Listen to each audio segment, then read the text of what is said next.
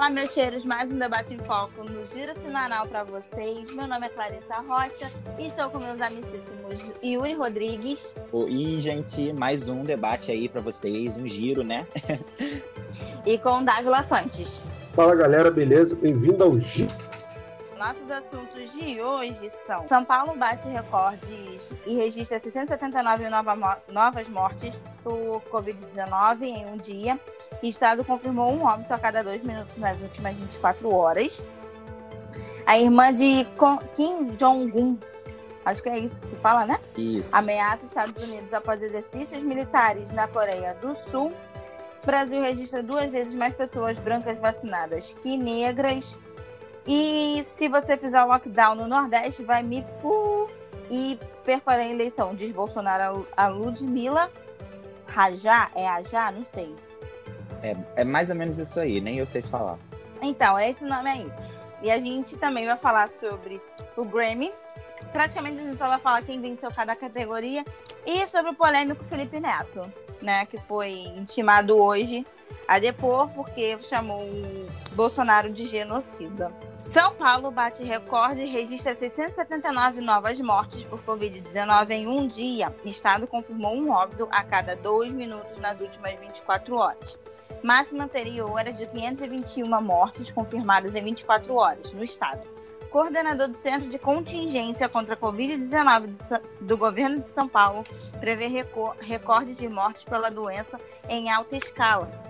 E vice-governador do estado diz que Dória não descarta lockdown, mas que medida precisa ser coordenada nacionalmente. É o que a gente já, já sabia que ia acontecer. Eu não fico surpresa pelos casos aumentarem. E infelizmente a gente hoje faz um ano que a gente está em pandemia, pelo menos no Brasil, que estamos, que começou o lockdown, né? E é triste ver que depois de um ano as coisas pioraram mais do que a gente achava que estavam piorando o ano passado. Exatamente, é triste demais e o governador de São Paulo, acho que São Paulo é uma das assim poucas cidades que é, fizeram ações mais rígidas, né? Foi como até ele falou, não estou aqui apoiando e nem discordando de Dória, tô falando só, tô falando só uma, uma coisa que ele falou, que ele falou que por mais que custe a popularidade dele, ele vai fazer medidas mais duras, né? Que são lockdown, que a galera não é muito a favor, né? A, a, os empresários, enfim, donos de bares, restaurantes. E ele há um ano vem tendo algumas. vem, vem fazendo assim medidas bem, bem rígidas, algumas vezes, assim. A maioria, é um dos poucos estados que vem, que vem com essa pegada assim mais rígida. E continua grave a situação. Então, assim, realmente não sei mais o que esperar. Eu acho que ele tem sido o único que tem. Um dos únicos. Eu acho que é o único. Que tem feito medidas muito. É, muito rígidas. Enérgicas, né? Sim. Também para conter esse aumento. Porque acho que em 2020 a gente só ouviu falar que o pico da pandemia ainda iria chegar, iria chegar, iria chegar. A gente não saiu disso. A gente não saiu desse assunto. Cada mês era um é, era uma notícia diferente, mas com o mesmo com, com o mesmo teor. É, o pico ainda vai chegar no mês de tal. E a gente passou o ano inteiro falando sobre isso, o ano inteiro é, ouvindo sobre isso. E finalmente, depois de um ano, a gente conseguiu chegar nesse pico que todo mundo estava falando ano passado, né? Infelizmente. Bom, é, a gente no ano passado vivia com aquela coisa de que outubro ia acabar, né? Que outubro tudo ia se resolver. Mas na verdade a gente está percebendo que possivelmente até 2022 não vai se resolver isso. E não. é uma das piores hipóteses possíveis, sendo vendo países vizinhos resolvendo até o meio do ano, já voltando procurar. Estados Unidos, por exemplo. É, procurar organizar suas vidas já a partir de julho. E é triste ver que houve diversas confusões durante o processo. Eu lembro que começou-se a esconder muito, porque começou a tirar o site da, do Ministério da Saúde, não sei se era o Ministério da Saúde ou da Secretaria da Saúde, que informava o número de mortos, ele já foi, ele foi até retirado do ar, eu lembro. E quando as coisas começaram a cair, que, que houve a, vale, né, do Covid, que, que as mortes começaram a cair, contaminação, as coisas foram liberadas. O brasileiro não tem, é complicado a gente falar da nossa sociedade, mas parece que ela não tem educação. E aí agora é um, uma corrida para o pico do monte sem fim, que a gente nunca vê o pico desse monte de gente morrendo, né? Então, esperar que um, a nova a mudança de ministro da saúde, a gente já pode entrando nesse assunto, melhore essa questão do, das mortes e da vacinação. Aproveitando esse gancho do, do Dávila, falou sobre a troca de ministro, a Ludmilla não aceitou e quem aceitou também foi um outro médico cardiologista para assumir o Ministério da Saúde. O que, que vocês acham? Será que Eu vai acho- dar certo? Pelo menos a- ele, nas entrevistas, ele não concordava com a cloroquina nem com a hidroxo de, hidroxocloroquina. Acho que era isso, né? Não, não é bem assim, não. Pelo e ele também vi, defendeu o lockdown no começo do ano passado e eu acho que ele vai querer defender esse ano de novo o lockdown para ver se diminui os casos de coronavírus. Não, pelo que eu vi, ele possível, disse hoje ou ontem, acho que foi hoje, que possivelmente não descartaria usar a cloroquina, isso ele falou. E disse também que é, o, gov- o, o governo ele vai seguir as pautas que o governo está mandando. Hum. E isso inclui, acho que continuar da mesma forma, assim, né? É, não fazer lockdown, porque o Bolsonaro tem pavor do lockdown. Então acho que ele não, ele descartou essa possibilidade de lockdown assim nacional daquela forma de fechar o país todo. Ele descartou isso. Ele disse que possivelmente não descarta também o uso da cloroquina. E ele é um bolsonarista raiz, né? Então, Ele é amigo do Bolsonaro. É, e dos filhos, enfim. Sim. Então, assim, eu não sei mais o que pensar, literalmente, foi como a gente tava falando, assim, eu, eu só tô, eu tô no barco e tô, tô à deriva, assim, não sei mais o que esperar de qualquer pessoa que entre nesse governo Bolsonaro, porque todos que entram têm viés político, quem não tem, não entra, não consegue entrar, entrar. Tá aí o caso da Ludmilla, e ele teve algumas falas, algumas é, algumas pautas como esse do lockdown que os governadores estão pressionando para ter uma medida do governo que venha para todos os estados, né, uma medida enérgica aí que, que venha do governo federal, de lá de cima, para poder é, é, pegar todo mundo, né? Como é que eu vou dizer? Para poder. É, cacete. É, que venha lá de cima e que possa comandar nacionalmente, né? Uma medida nacional. Mas, enfim, ele já descartou essa possibilidade, até porque ele entrou no governo para seguir a ordem do Bolsonaro. Então, eu não sei mais o que pensar literalmente. Mas ele defendeu que poderia, que possivelmente pode ser que use a cloroquina, não descartou isso e não e descartou a possibilidade de um lockdown nacional. Bom, ele tem um currículo vasto, né? O cara é, se não me engano, ele é presidente da Sociedade Brasileira de Cardiologia e ele não, pelo que eu li sobre ele, não recomendava o uso de cloroquina, era pró-vacina, só que ele entra nesse momento para tentar atrelar um bom funcionamento do sistema de saúde e da vacinação com uma retomada econômica. Então, então é, a partir desse momento agora com a entrada dele, ele vai tomar as medidas necessárias, porém tentando não interferir na parte econômica, coisa que a Ludmilla se mostrou uma pessoa mais voltada para o lado social e, e- e científico, dizendo que os, os estados que nesse de lockdown teriam que fazer para que pudesse a doença ser contida. E aí não é algo que Bolsonaro gosta, já que ele está em campanha desde que ele foi eleito. Entendeu? A gente percebe pela fala dele que foi revelada que se tiver lockdown no Nordeste, eu vou me ferrar, para não dizer um termo chulo.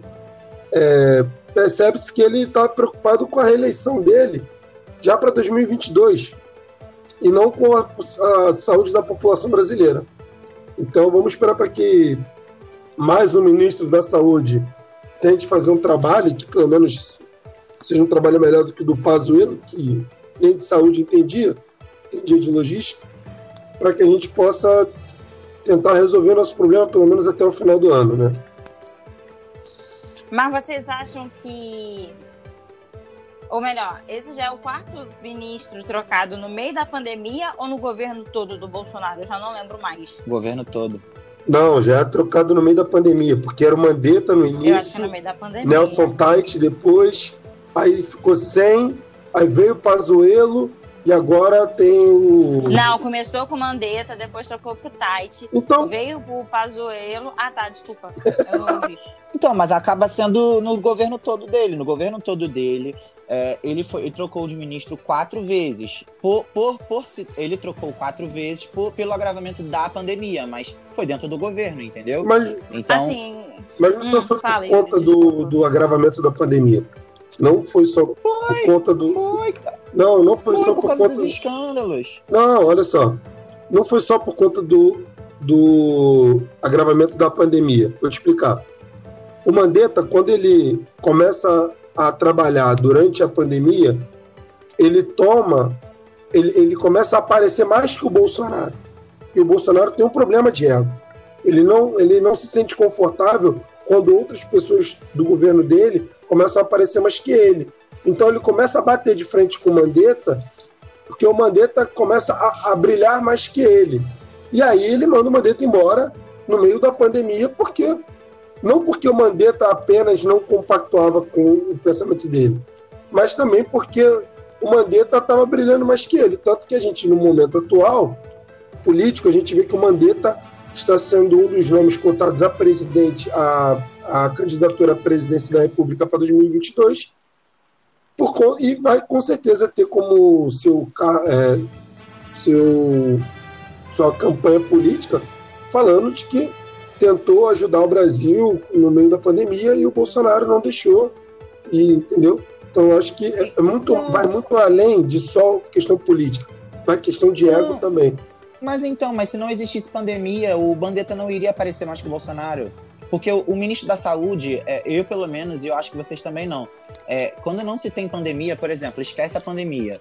Eu nunca fui de ouvir falar muito ministro da Saúde indo pra TV, se trocando tanto, se falando tanto em saúde como estamos nos falando. Não, saúde não, mas assim, é, de forma nacional, uma pessoa coordenando, tendo entrevistas, tendo que falar com a mídia todos os dias. Então, foi por conta da pandemia. Porque se não existisse isso, o Mandetta ainda estaria lá, por exemplo, eu acho, entendeu? sim ele não ia ter como aparecer, não teria como aparecer tanto, entendeu? Ele não teria tanta, tanta mídia em cima dele se não tivesse pandemia, entendeu? Então, é, é isso que eu tô querendo dizer. Foi dentro do governo Bolsonaro e se agravou com a pandemia. Eu ah, acho. não é porque para mim ficou às vezes pareceu que era só por conta da pandemia entendeu Não, e para não, mim mas- não foi só muito por conta da pandemia. Foi Tanto que outros, outros é, cargos do governo começaram a aparecer um pouco mais do que o Bolsonaro, ele logo tirou e botou um, um militar qualquer ali, entendeu? Mas foi. Então, mas tudo piorou com a pandemia. Entendeu? Assim, ele Então, com assim- certeza vai dizer que o governo dele foi ruim por conta da pandemia. Isso aí é certo. Isso, é isso. Então, foi trocado dentro do governo dele, os quatro ministros, pelo agravamento da pandemia. Entendeu? É pelo menos é como eu penso, entendeu? Mas eu entendi o que você quis dizer. Realmente é. é, é- Tá tudo muito ruim. É. e para piorar, é, o Brasil registra duas vezes mais pessoas brancas vacinadas que negras. Ou seja, a gente volta naquele assunto de é, branquear a sociedade. O lado social também pesa, né? É, Aqui diz também que é cada coisa. é- são pessoas pretas morrendo mais que brancas. Ah, mais uma vez. mais uma vez. Agora não é por tráfico, não é, é por bala perdida. Além disso, agora não é dentro de ser... favela. É, agora tem É que ser pela pandemia. de um vírus que todo mundo tá pegando. É branco, é preto. E a Mas menos. quem morre é preto. Pois é. E há menos negros vacinados em relação à quantidade de brasileiros que se declaram negros quando comparado à população branca que foi vacinada. Então, assim, de duas pessoas brancas para cada pessoa negra vacinada, é... hoje há cerca de duas pessoas brancas para cada pessoa negra vacinada. Então, assim, é quase o dobro. É o dobro, né? Porque se você tem um preto e dois brancos, acabam sendo dobro de, de, acaba sendo o dobro de pessoas brancas sendo vacinadas do que negras. Acho que é isso. Vamos né? colocar que o Brasil tem mais negros que brancos. Sim. Então vamos dizer assim, a cada uma pessoa branca vacinada equivale, vamos dizer assim, a quatro ou cinco pessoas negras não vacinadas. Isso, isso. Isso aí. E eu acho isso um absurdo de novo. Isso mostra que o Brasil sempre teve um problema social, né? É, a todo instante, a todo momento, a gente vê que a, a desigualdade social é sempre grande. Eu estava lendo a reportagem sobre isso e dizia que as equipes de limpeza dos hospitais, muitos deles são negros. A gente, quando vai no hospital, percebe muito essa diferença de quem está de jaleco branco e de quem está de roupa, roupa azul, uma roupa de limpeza. Esses profissionais da limpeza dos hospitais não foram considerados profissionais da saúde em diversos pontos de vacinação, porque isso é, o que para mim é um absurdo, já que eles tomam conta de uma parte que é crucial, que é o, o, a limpeza e a manutenção de, de, de, de uma questão sanitária do hospital. Então, essas pessoas, além de estarem expostas ao, ao vírus dentro do hospital, estão cuidando para que esse vírus não, não se dissemine ali do hospital, limpando a mesa, limpando um, um, um, banheiro, limpando alguma coisa ali que uma pessoa pode tocar, pode encostar, levar a mão ao rosto e acabar sendo transmitida ali porque foi visitar um parente, foi visitar alguém. É, e é, é uma questão muito complicada. E a gente percebe também que é, a informação demora a chegar para as pessoas e a maioria dos negros e, e das pessoas também que são pardas moram em, em, em, em zonas no Brasil com menos poder aquisitivo, menos renda, e isso é um fato, isso não é um, pensamento. Então, isso mostra que até para chegar vacina neles, deve estar demorando, enquanto para chegar é, as pessoas brancas, deve estar sendo muito mais rápido, sabe? Então, completamente a gente percebe que o Brasil tem um problema social muito grande. Cara, e só para finalizar esse assunto, é, uma, a primeira pessoa do Brasil a ser, a ser, vacina, a ser vacinada, né, foi uma mulher preta, há quase dois meses atrás. E parece que, assim, iniciou de forma linda, militante, e a gente acabou se perdendo, né? Acabou... Não se perdeu, a gente simplesmente só vacinou o primeiro negro é. e acabou. Só então, pra mostrar que a gente para dar exemplo, perdeu, para dar exemplo acabou, da minoria. É para dar exemplo da minoria. Ó, ela é mulher. Ó, ela é negra. Entendeu? Ó, uhum. não tem muito que reclamar de mim, não. Ó, tô fazendo meu trabalho. Ó, ela é médica, hein? Então, tipo, mas aí conforme passa o tempo, é, é, ela é o exemplo do início. Mas conforme passa o tempo, a gente percebe que não segue esse padrão. Entendeu? Então, é, é, é muito complicado a gente ainda ter esses problemas sociais no Brasil, que é um país de miscigenação muito grande e que não deveria haver esses problemas. Mas as questões sociais ainda é, são frutos de problemas sociais de anos atrás, séculos atrás, que as pessoas acham que ainda não existe. Não existe dívida histórica para algumas pessoas, e aí acontece o que acontece hoje em dia, elas não entendem por quê. Sim, acompanhando também essa questão do coronavírus, saiu né, no Twitter do Coronavírus Brasil os dados atualizados que sobre os casos e os óbitos, né? Chegamos ao a 2.842 novos óbitos e 84.362 novos casos. É. Dia de terça-feira vem com os dados é, acumulados do final de semana e da segunda. Então, é, não é normal que seja uma explosão de casos dessa forma. Não estou tentando normalizar as mortes, não é isso. Mas é normal que os números venham bem acima do, do, do, do comum, entre aspas, né? Mas mesmo assim, assim, a gente está numa situação muito feia. Eu acho que essa variante aí do Brasil, essa variante brasileira e possivelmente a do Reino Unido, eu não sei, a gente acha que não tem nem nem estudos direito, né, para saber se a do Reino Unido tá aqui ou não tá. Mas a nossa situação tá feia e eu tenho ficado assim de uma forma, de, eu tô com uma tristeza assim no coração porque eu não consigo ver melhora, eu não consigo ver uma luz no fim do túnel pro brasileiro, sabe? Em, em, em relação a tudo. Eu já vi na, numa reportagem hoje que talvez a gente não, a gente que eu falo assim, jovens entre 18 anos, jovens, jovens adultos, né? Entre 28 anos a 35 não consigamos ser vacinados ainda esse ano. De 28 é a 35? De 18 a 35. Ah, é porque tu falou de 28 a 35. Perdão, é 18 a 35. Eu não vejo expectativa para isso. Não para esse ano. Nem eu. Bom, posso trazer um dado para vocês rápido?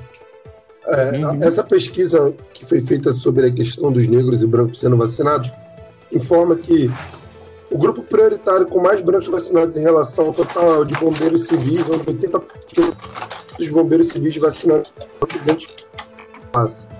E o grupo prioritário com mais negros vacinados de pessoas em situação de rua, o que mostra que, tipo assim, é uma situação muito.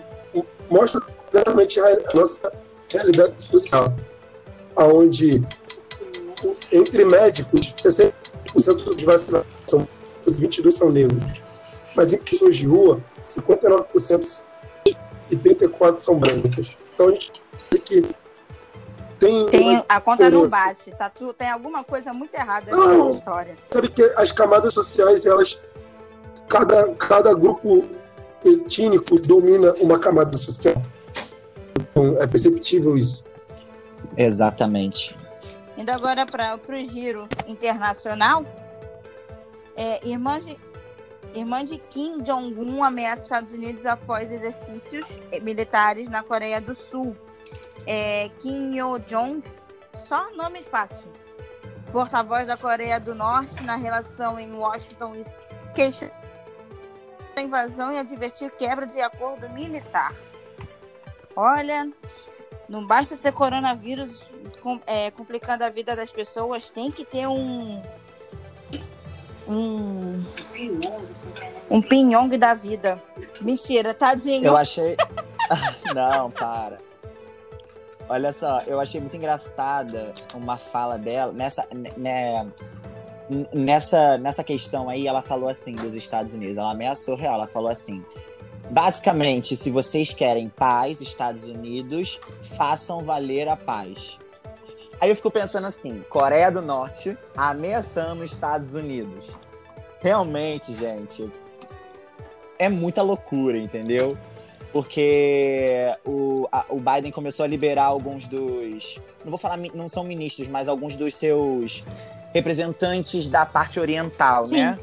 É, para ir para a parte oriental. Então, a galera dos Estados Unidos que, que, tem, que, que, que são responsáveis pelas relações da parte oriental, como a galera da Coreia, né? Eles estão lá e fizeram alguns testes juntos de mísseis, eu acho, alguma coisa do tipo, é, online. Os Estados Unidos nos Estados Unidos e a Coreia na Parabéns. Coreia. Isso irritou um pouco a Coreia do Sul, né? Isso irritou um pouco a Coreia do Norte. E ela foi e soltou isso como ameaça aos Estados Unidos. Eu só tenho que rir, né? Gente, pra quê? Pra quê? Assim, é complicado, né? Porque eles são um país pequeno. Eles são um país pequeno. Pô, é bom ter essa, esses, esses artifícios. Esses artifícios, não. Tem é, essas munições é, que atravessam, se eu não me engano, atravessam o continente para poder acertar. E aí, tipo, se a gente parar para pensar, a Alemanha era um país pequeno, o Japão, e, e se meteram nessa aí para os Estados Unidos entrou para dar um caldo para poder quebrar, ajudar os outros países. Então, assim, a tensão deles e acredito que essa, esse diálogo dela, essa fala dela, foi muito por conta do, do novo governo e para mostrar assim, ó, a gente tem um pacto aqui, você chegou agora, então se liga que se tu pisar fora da faixa, a gente vai enviar um míssil aí, a gente não tem pena não. Porque assim, diferente, sei lá, de, de outros países que não tem uma, um poderio bélico desse, é, eles têm e eles parece que não tem muito medo, não. O Brasil já tem munição para 30. Ah, vou bater no Brasil, foda-se. Tem que ter munição para 30 minutos de guerra. Os caras devem ter munição para pelo menos dois dias, um mês. Deve ter isso. Então, eu também acho que você tá falando tá certo, mas eu acho que é muita insanidade você, tipo assim, como um país como a Coreia do Norte que não tem além disso de, de não tem estrutura alguma para nada, entendeu? Apesar de ter essas questões aí bélicas, né, bem fortes nos últimos anos, falando isso com os Estados Unidos, que são os líderes supremos de questões bélicas, sabe? Então acho um pouco de sanidade. Eu acho que ela falou isso realmente, tipo assim, para poder marcar o território, falar, não se mete aqui, entendeu? Deixa a gente em paz. Porque o Trump tava tentando manter relações. É, amigáveis. Amigáveis com o Kim Jong-un, né? Então, mas o Biden já, já e como e Biden é democrata, né? E o governo democrata foi o que mais soltou bomba no Oriente Médio, então isso assusta um pouco. Então acho que ela meio que falou isso para poder, tipo, marcar território, ser um pouco mais dura para evitar qualquer, de repente, é, qualquer gracinha dos Estados Unidos que eles venham a tentar fazer, entendeu? Bom, saindo um pouco desses assuntos muito pesados, infelizmente a gente tem que ouvir todo dia, é, vamos falar um pouquinho do Grammy, do, dos vencedores? Sim! A pessoa feliz da vida. Eu, hein? Gente, meu é... sonho. Grammy, Grammy 2021, o, o, o Yuri ficou extremamente feliz da vida, que a gente vai falar sobre isso. Beyoncé bate recorde, Taylor Swift e Billie Eilish levam prêmios principais. Vamos lá. Eu te dou toda a voz, Yuri, pode falar. Eu sei que você tá feliz pra caramba. Ai, gente, putz, eu amo falar sobre esses temas. Sempre que puder, assim, e der, eu vou trazer esses temas para cá, não só de música, como arte e arte, todo tipo de arte, né? Então vamos lá para poder não. Eu vou citar algumas coisas aqui, né? Beyoncé bate recorde. Ela ganhou os quatro prêmios na, na última noite de domingo e se tornou a mulher com mais Grammys na história. Parabéns para ela. Beyoncé é do cacete. Ela é demais. E nas principais caracter... É, caracterias, ó. Nas principais categorias, tivemos como vencedoras Billie Eilish, Megan Thee Stallion, Taylor Swift e a cantora Her. Então, mulheres no topo. Mulheres ganhando tudo. Querem coisa melhor? É... Cardi B também, uma pausa para Cardi B cantando, colocando medley de funk na performance dela, do Pedro Sampaio tá? Então, funk aí é, sendo reconhecido lá fora. Ela super falou bem do Brasil, sempre falou muito bem do Brasil. Depois ela escreveu um texto dizendo que o Brasil sempre manda muito amor para ela, que ela é viciada em ritmos brasileiros, ela sempre tá escutando funk. Ela queria um feat novo da Anitta com a Ludmilla, e falou que seria da, muito da vontade dela. E, assim, saber que Beyoncé ouviu funk numa premiação do Grammy, que ela estava lá assistindo, assim, realmente é de ficar doido, assim, funk indo para outras esferas, dominando o mundo. Então, Beyoncé, ganhando quatro, quatro prêmios, sendo a mulher mais vitoriosa do Grammy. Fala dos prêmios, Yuri. E, então, não, então, agora, assim, Taylor Swift e Billie Eilish é, ganharam os principais é, prêmios da noite. E uma pausa para Megan Thee Stallion, que foi artista revelação, a Brand New Artist, né, que é artista revelação do ano. E a Her ganhou a música do ano com I Can Breathe. Foi uma música política sobre os protestos do Black Lives, Black Lives Matters. Black Lives Matters. Né? Isso. E ela fez uma música política nessa época que é I Can Breathe, Eu Não Consigo Respirar. E ela ganhou como música do ano. Então, tá aí um girozinho sobre o Grammy. Só mulheres arrasando. Yuri nem ficou feliz, gente. Eu amo! Nem ficou feliz. E a gente pode até falar agora sobre o Rick, né, amiga? Pra Sim. falar sobre. Porque é coisa do funk também. É, né? que ele se sente com vergonha. Ele tem vergonha. Como é que tá escrito aqui mesmo? Peraí. É, cadê, cadê, cadê, cadê, cadê? Rick Bona diz ter vergonha de comemoração por funk no Grammy. E a nossa belíssima que leva tudo lá para fora, Anitta, rebate produtor. O produtor reclama que funk tem sempre a mesma batida após Cardi B tocar remix de Pedro Sampaio. Anitta diz que ele deve ter parado de pesquisar desde seu último álbum de sucesso. Eu não vou falar mais nada. A Anitta já falou tudo. Cara, então. É, Dávila, quer falar alguma coisa? Não, fala primeiro, que eu, eu cheguei a ver o post dele. Até a Valesca Popozuda falou. E falou assim: doído. Fala depois eu falo. Bom, só para então- explicar um pouco, o Rico Bonadio já produziu artistas de pop e rock como Mamonas Assassinas, Rodolfo e ET, Charlie Brown Jr., NX0, Rouge, Bros e Victor Clay. Ele também foi jurado de programas musicais de TV. O, o- inclusive, o Rick Bonadio era, era produtor da, do Ruge, tá? Então, era o maior, maior, maior quarteto. Era o pro... quarteto é é quinteto. quinteto. Respeito meu Quin- Rouge. Tem nada vivo. e então, Viu tudo que acabou. Tem nada Cara, então, ver eu tenho- Nossa, Dávila. eu tenho, assim, uma opinião, assim, bem, bem clara sobre isso e não vou nem demorar para poder explicar. Eu acho que o Rick Bonadio foi- sempre foi um produtor de muito sucesso, Sim. assim. Ele sempre foi um puta produtor, ninguém tem como tirar isso dele, tá? Os méritos dele, o portfólio que ele tem. Só, só que ele foi muito infeliz pelo comentário dele. Eu não concordei com nada que ele disse sobre isso do funk. E a Anitta surrou ele é, com razão. E depois a Luísa Sons ainda se meteu, entendeu? Gente, quem é Falando e Sonsa? surrando ele. E Começa não, E- ele, tu não gosta dela, pelo amor de Deus. Não Gosto, claro que gosto. amizade aqui. eu amo a Luísa.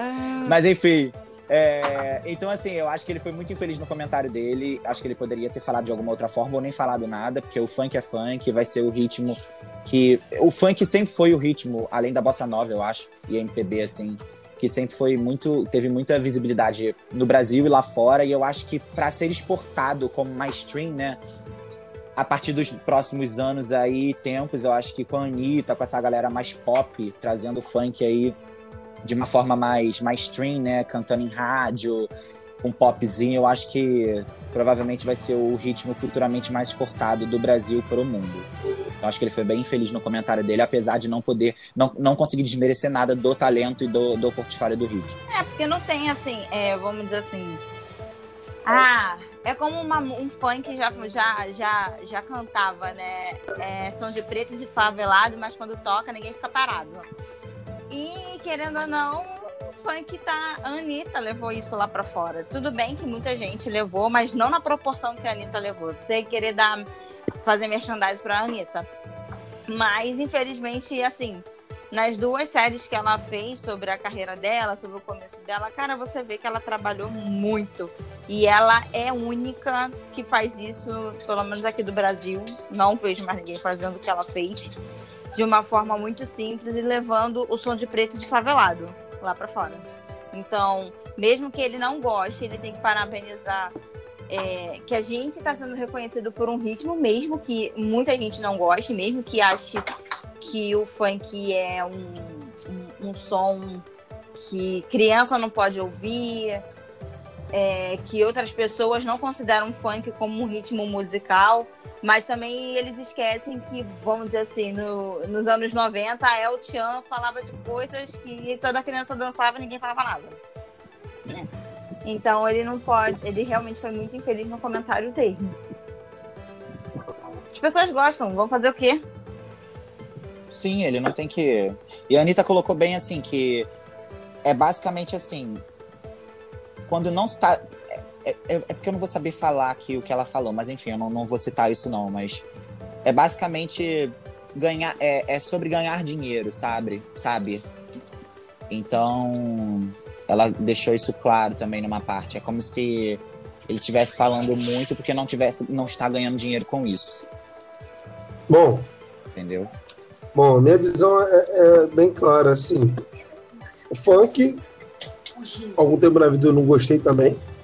É normal. Gosto é gosto. Não tem o que fazer. Mas não tem como negar que é um, é um movimento cultural que vem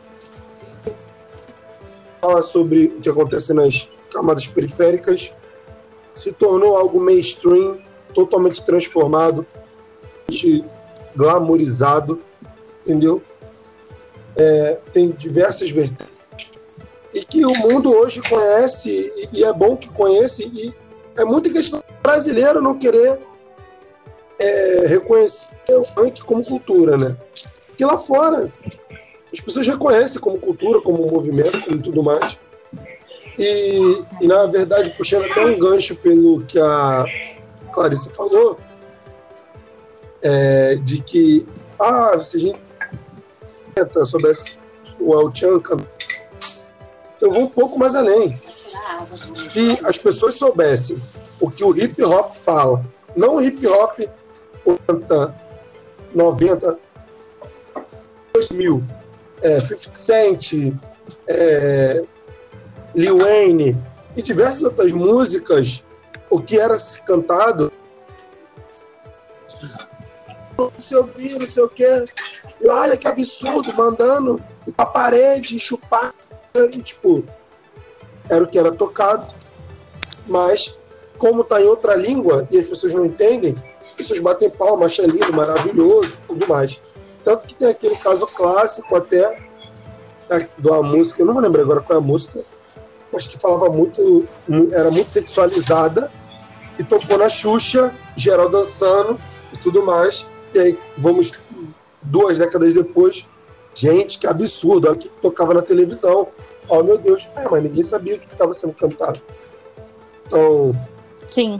às vezes as pessoas têm essa mania de querer tudo daqui é ruim, tudo lá de fora é bom. Não, cara, aqui também tem coisa boa e a gente tem que valorizar o que é nosso, entendeu? Seja ele underground, mainstream, mas o, o que é feito aqui, se está sendo reconhecido lá fora, a gente tem que ficar orgulhoso. Não ficar reclamando ou ficar É, questionando, entendeu? Fica feliz pelo sucesso dos outros e é isso. É basicamente assim, olha, é, a mãe não deixa o filho escutar, sei lá, um, um funk de favela porque tem pornografia, mas deixa o filho escutar o WAP da Cardi B, sendo que ela não tem noção de como que a letra é. e só Nossa, fala uma de vez eu fui, pornografia. eu, fui, eu, eu fui ler, né? A tradução de uma música da Cardi B com Bruno Mars. Meu Deus do céu. Isso aí é, isso aí é pinto perto das outras, entendeu? Então acho que Gente assim, as céu. pessoas têm que respeitar todos os ritmos, apesar de não gostar. Se você não gosta, você respeita. Eu acho que o funk, eu amo funk, eu acho que o funk vai- tem que ser exportado lá pra fora, assim como a bossa nova, o MPB já foi. Todos os ritmos, na verdade, mas se um, se um artista, um cantor quer exportar o funk ou quer exportar a bossa nova, que exporte. Mas se quiser exportar o funk, que exporte sem preconceitos, entendeu? E as pessoas têm que respeitar, mesmo não gostando. E a Anitta é foda pra caralho. Inclusive, Anitta, se você estiver ouvindo o podcast, eu gostaria muito de trabalhar com você um dia, tá? Não Obrigado. gostaria, não, meu querido. Gostaria sim. Não gostaria, não. Ver a última série que ela lançou, meu amigo. Eu fiquei com Eu muito sou um medo. pouquinho assim, eu sou um pouquinho assim. Ele aguenta, ele aguenta, ele com aguenta. muito medo. Eu aguento, vai por mim. Mas só pra Tá bom, pra quem trabalhou em banco, aguenta qualquer negócio. Ô, meu amor. Lidar com o banqueira. Yuri falou, é, trazendo até com a situação atual, o Jonga lançou o CD dele, lá do Nu, dia 13 de março. Jonga, se você também estiver ouvindo o podcast, por favor, nos patrocine. É, Amo. Anitta também, por favor. é que as opiniões sobre o CD dele foram muito mistas. Teve muita gente falando que é mais do mesmo, e teve muita gente reconhecendo o trabalho dele. Eu vi como um CD que, depois do cancelamento que teve ele com relação ao show que ele fez na Vila do João aqui na Maré, muitas músicas. O, o, não o Jonga, muito do Gustavo, que é o, a pessoa, o ser humano que erra, que também tem seus medos, é, seus defeitos. É um disco muito bom de se ouvir.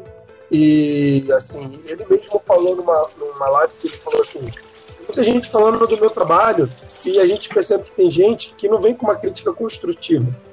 Vem só para falar que tá ruim. Mas se ele não gosta, fazer o quê? Não é ninguém. Todo mundo não é obrigado a gostar do meu trabalho. Mas a gente tem que reconhecer quando o trabalho é feito e ninguém está livre de críticas. Então, é, eu vejo nisso na, na questão de tipo assim, o cara, o, o, o produtor poderia ter criticado alguma coisa, mas de forma construtiva, não querendo denegrir aquilo que é nosso, entendeu? E entender que se você não gosta, cara, tudo bem, só não fica falando mal porque você não gosta e conhece o trabalho dos outros. A Valesca Popozuda falou: eu boto comida na minha casa, sustento famílias com o que você acha que é ruim, mas eu gero emprego. Então, tipo, é o trabalho que vem sendo feito, que vem alimentando pessoas que nunca teriam deslumbre de ter um trabalho, ter uma, uma vida melhor. e hoje estão tendo por conta do funk. Então, só reconhece, segue o trabalho de cada um. Se fosse ruim pra caralho, não fazia sucesso, tá mais de 10 anos aí o funk, mais de 30 anos aí no mercado. Então, assim, e todo dia se renova e outros hits já se foram, então é só reconhecer que o produto é bom e tocar a bola. E é isto. Fechamos? Pra quem É não isso. sabe, o funk é um estilo musical que surgiu através da música negra norte-americana nos anos 60. Na verdade, o funk se originou a partir da música soul, tendo uma batida mais pronunciada e algumas influências do R&B, rock e da música psicodélica. Aí chegou aqui no Brasil e se tornou o que a gente conhece hoje. Apesar que ele não foi dos anos 90, 80 e 90, né? Era bem diferente do que a gente ouve hoje, então eu aconselho todo mundo a ouvir os dos anos 80 e 90. O que influenciou muito o funk no. Brasil foi o Miami Bass. Muito Brasil com o DJ Malboro trazendo muita influência disso nos bailes. E isso foi o que E fez. pensar que minha mãe estudou com o DJ Malboro. Caraca, Eu só fiquei Relíquia. tipo, você poderia ter sido melhor amiga do cara. Mas você não foi. Pode falar, amiga. não, eu só falar, tipo, o Miami Bass influenciou muito e, e o funk mudou muito com o tempo. Mas é por, isso mostra é, como o funk consegue como o funk consegue é, ser adaptável e ter suas variantes e ser um grande ritmo, o funk brasileiro, ser um grande ritmo, um grande movimento cultural, porque vai não só da questão musical, tem suas vestimentas, a população que, que consome aquela cultura, as pessoas que falam de um jeito, e tanto que o funk tem o funk do Rio de Janeiro, tem o funk de São Paulo, tem o funk de BH, Sim. tem os passinhos de BH, de São Paulo e do Rio de Janeiro que são diferenciados. Isso mostra que é um, totalmente um movimento diferente, é, que tem influência de diversas regiões do Brasil e que são diferentes em suas regiões.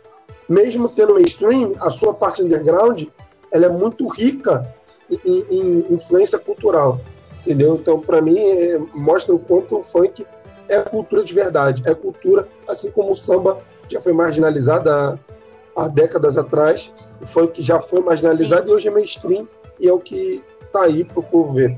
Só pra fechar, finalizar o nosso giro, Felipe Neto foi intimado porque chamou o Bolsonaro de genocida.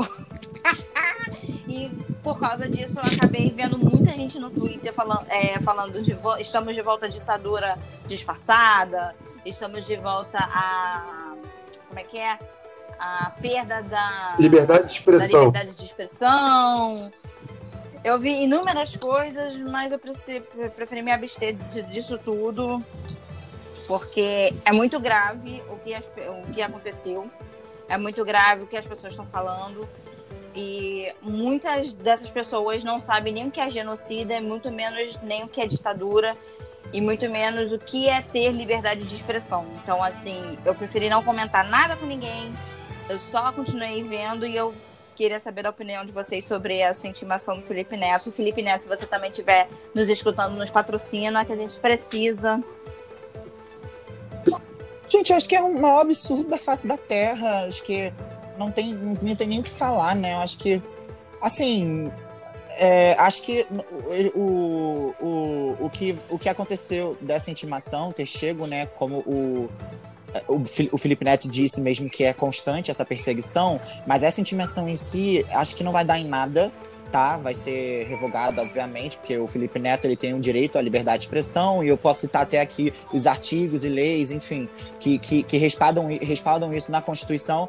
Só que isso acho que foi mesmo meio que para poder intimidar as outras pessoas entendeu? Não ao rico que vai conseguir possivelmente é, passar por isso, não vai dar em nada, mas às outras pessoas pobres que podem ficar intimidadas, não só pobres, mas as outras pessoas ficarem intimidadas com uma, com uma intimação aí do presidente da República é, te intimando, é, é, te, te denunciando, entendeu? Então acho que isso é mais, mais uma intimidação para outras pessoas, para não fazerem o mesmo, para calar a boca do. Do quem não povo. sabe, é uma palavra que faz menção a qualquer tentativa de exterminar é, um grupo de pessoas por conta de sua etnia, raça, religião ou nacionalidade. O genocídio é considerado um crime contra a humanidade por meio de uma determinação realizada pela ONU em 1948. Para quem também ainda não sabe, isso aconteceu na Segunda Guerra Mundial, quando Hitler quis é, exterminar os judeus. Por isso. Você dá. Bom, é, vou, vou tentar ser breve, que é um assunto muito complicado de se falar. Porque a liberdade de expressão parte de um princípio, no meu entendimento, de que você tem a total liberdade de se expressar, de falar o que bem entende, o que bem. É... Não há um bloqueio de, de coisas que você deva, deva ou não falar. Mas, todavia, é, a liberdade ela vai, de um, vai até um ponto onde o que você fala te gera uma consequência. Se eu falar uma besteira aqui no podcast e ele for ao ar com a besteira que eu falar, o podcast pode ser denunciado, pode é, é, doar. Aconteceu essa semana com um canal de podcast no YouTube, o Mastercast. Um, um bolsonarista, monárquico, templário, o Cobos falou que falou besteira no podcast, o podcast foi ao. E depois de três meses, o YouTube, uma empresa privada, foi lá e derrubou e deu strike no canal, e tirou o canal. As pessoas falam que isso é censura, é ditadura. As pessoas têm que entender que uma empresa privada, ela faz o que quer com a empresa dela. E isso é o que a direita fala que é livre mercado, né? É, a, a, livre concorrência e a liberdade que eles tanto proclamam. Uh, com relação ao Felipe Neto, ele chamar o Bolsonaro de genocida, ele tem que ter as provas e, se for levado à, à, justiça, e apresentar vai isso. Vai ser levado à justiça. E, e apresentar isso, sabe? Mostrar que, olha só, eu tenho isso aqui, todo esse relatório aqui, e vocês vão dizer para mim que ele não é, sabe? E mais do que isso, ele já sabia que isso poderia acontecer. Ele é uma pessoa pública. O que ele fala ecoa em diversos celulares e gera opiniões de crianças, pessoas. Principalmente entendeu? de adolescentes. Sim, hoje ele já mudou muito a forma dele se comunicar. Ele, eu, não vejo, eu não vejo que ele comunica assim muito a parte adolescente, jovem adulto, entendeu? Só uhum. que, para complementar uma coisa eu vi uma notícia hoje que o governo Bolsonaro foi denunciado na ONU por descaso no combate da, do Covid-19. Então, assim, a denúncia foi feita pela comissão ARNS e a Conecta Direitos Humanos, que são organizações não governamentais de defesa dos direitos humanos. Então, assim, a liberdade de expressão com que você possa escrever qualquer coisa. Mas as pessoas acham que é libertinagem, é falar e não ter nenhum peso. É óbvio que, vai, óbvio que o peso para mim, tem, sei lá, mil seguidores no meu Instagram, no meu Twitter, cara, não tem peso nenhum. Agora, o Felipe Neto falar uma expressão que ele poderia falar, por exemplo, num bar, com os amigos dele, brother, você tem que entender que você fala tem um peso e você pode ser errado. E se ele se achar no direito de chegar e falar, ó, eu acho mesmo, aqui estão as provas, e é isso, então, irmão, eu, tenho, eu, eu, vejo ele, ele nessa posição, tipo, eu não tenho medo de e eu vejo essa situação. Essa, toda essa situação dele de ser levado a, a depor, a não sei o quê, é uma forma de reprimir que outra. É tipo assim, vou dar um exemplo em cima desse cara grande, para que outras pessoas não queiram também ficar dando opinião por aí. Porque se um fala, o outro fala, outro fala, aí debanda e aí começa todo mundo a acreditar e a comunicação se, se vai nisso. Mas é uhum. é com o governo, no seu poder que tem, é, imprime essa forma de repressão para poder assim, calar as outras vozes. Tanto que a gente vê diversos artistas que então, não, não falam da pandemia. Vivem a vida deles e curtem a vida deles e, tipo, pandemia. É opa, isso. É do assunto para não se colocar, para não, tipo assim, não perder perder seguidor, não perder dinheiro no final das contas. É isso. Sim. É não perder dinheiro. Então a gente vê alguém que se, se propõe a, a, é, é, à frente e mostrar o que quer, eu acho que, ela, que, ele, que a liberdade de expressão é isso. É você falar e quando as consequências virem, você enfrentar ela peito aberto, entendeu? É, e consequentemente ele é acaba isso. falando. Ele fez um vídeo falando sobre isso, né? Ele falou que ele vai enfrentar, que ele vai para a justiça, que eu não sei o quê. E independentemente quem acompanha ou não vai achar, nossa, é, é uma ditadura, o Bolsonaro vai estar tá privando o Felipe Neto de falar alguma coisa, mas foi o que Davila falou, todo mundo esquece que a sua palavra tem um peso. Sua palavra pode vir uma consequência boa, como pode, ou melhor, nem consequência boa, né? Pode vir uma consequência, como pode vir um algo bom para você, né? É, pode ser uma consequência é, boa. também. É, é uma consequência boa também. E acusar um presidente da República de genocídio, eu, sei, eu não, não, não posso nem falar que tem muito peito, mas olha, tem que ter muito dinheiro para pagar advogado, hein, minha amiga? Não, mas, mas então, é, ele tem provas, ele tá respaldado por lei, entendeu? E foi o que ele falou. Ele meteu o pau em todos os anos do governo Lula e Dilma. E nunca aconteceu isso com ele. No governo Bolsonaro, ele está sendo perseguido por diversas vezes. E acho que é a segunda vez que ele recebe uma intimação. Segunda ou primeira, mas assim, além da perseguição online, entendeu? Então, assim, ele está respaldado por lei, pelo artigo lá, que tem aqui, eu até tenho isso no Twitter.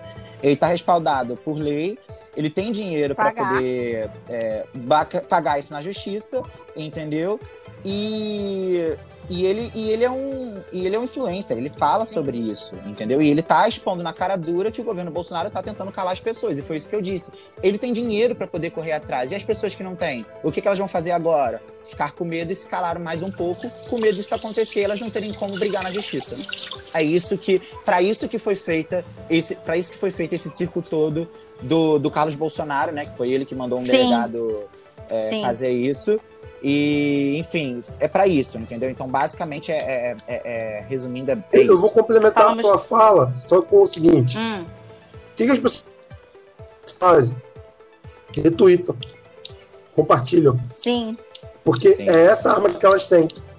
A fala não é minha, eu só compartilhei. Os caras não usam disso? Ah, eu não fiz isso, eu só compartilhei. Ele dissemina um monte de merda. A gente pode disseminar ideias boas também compartilhando.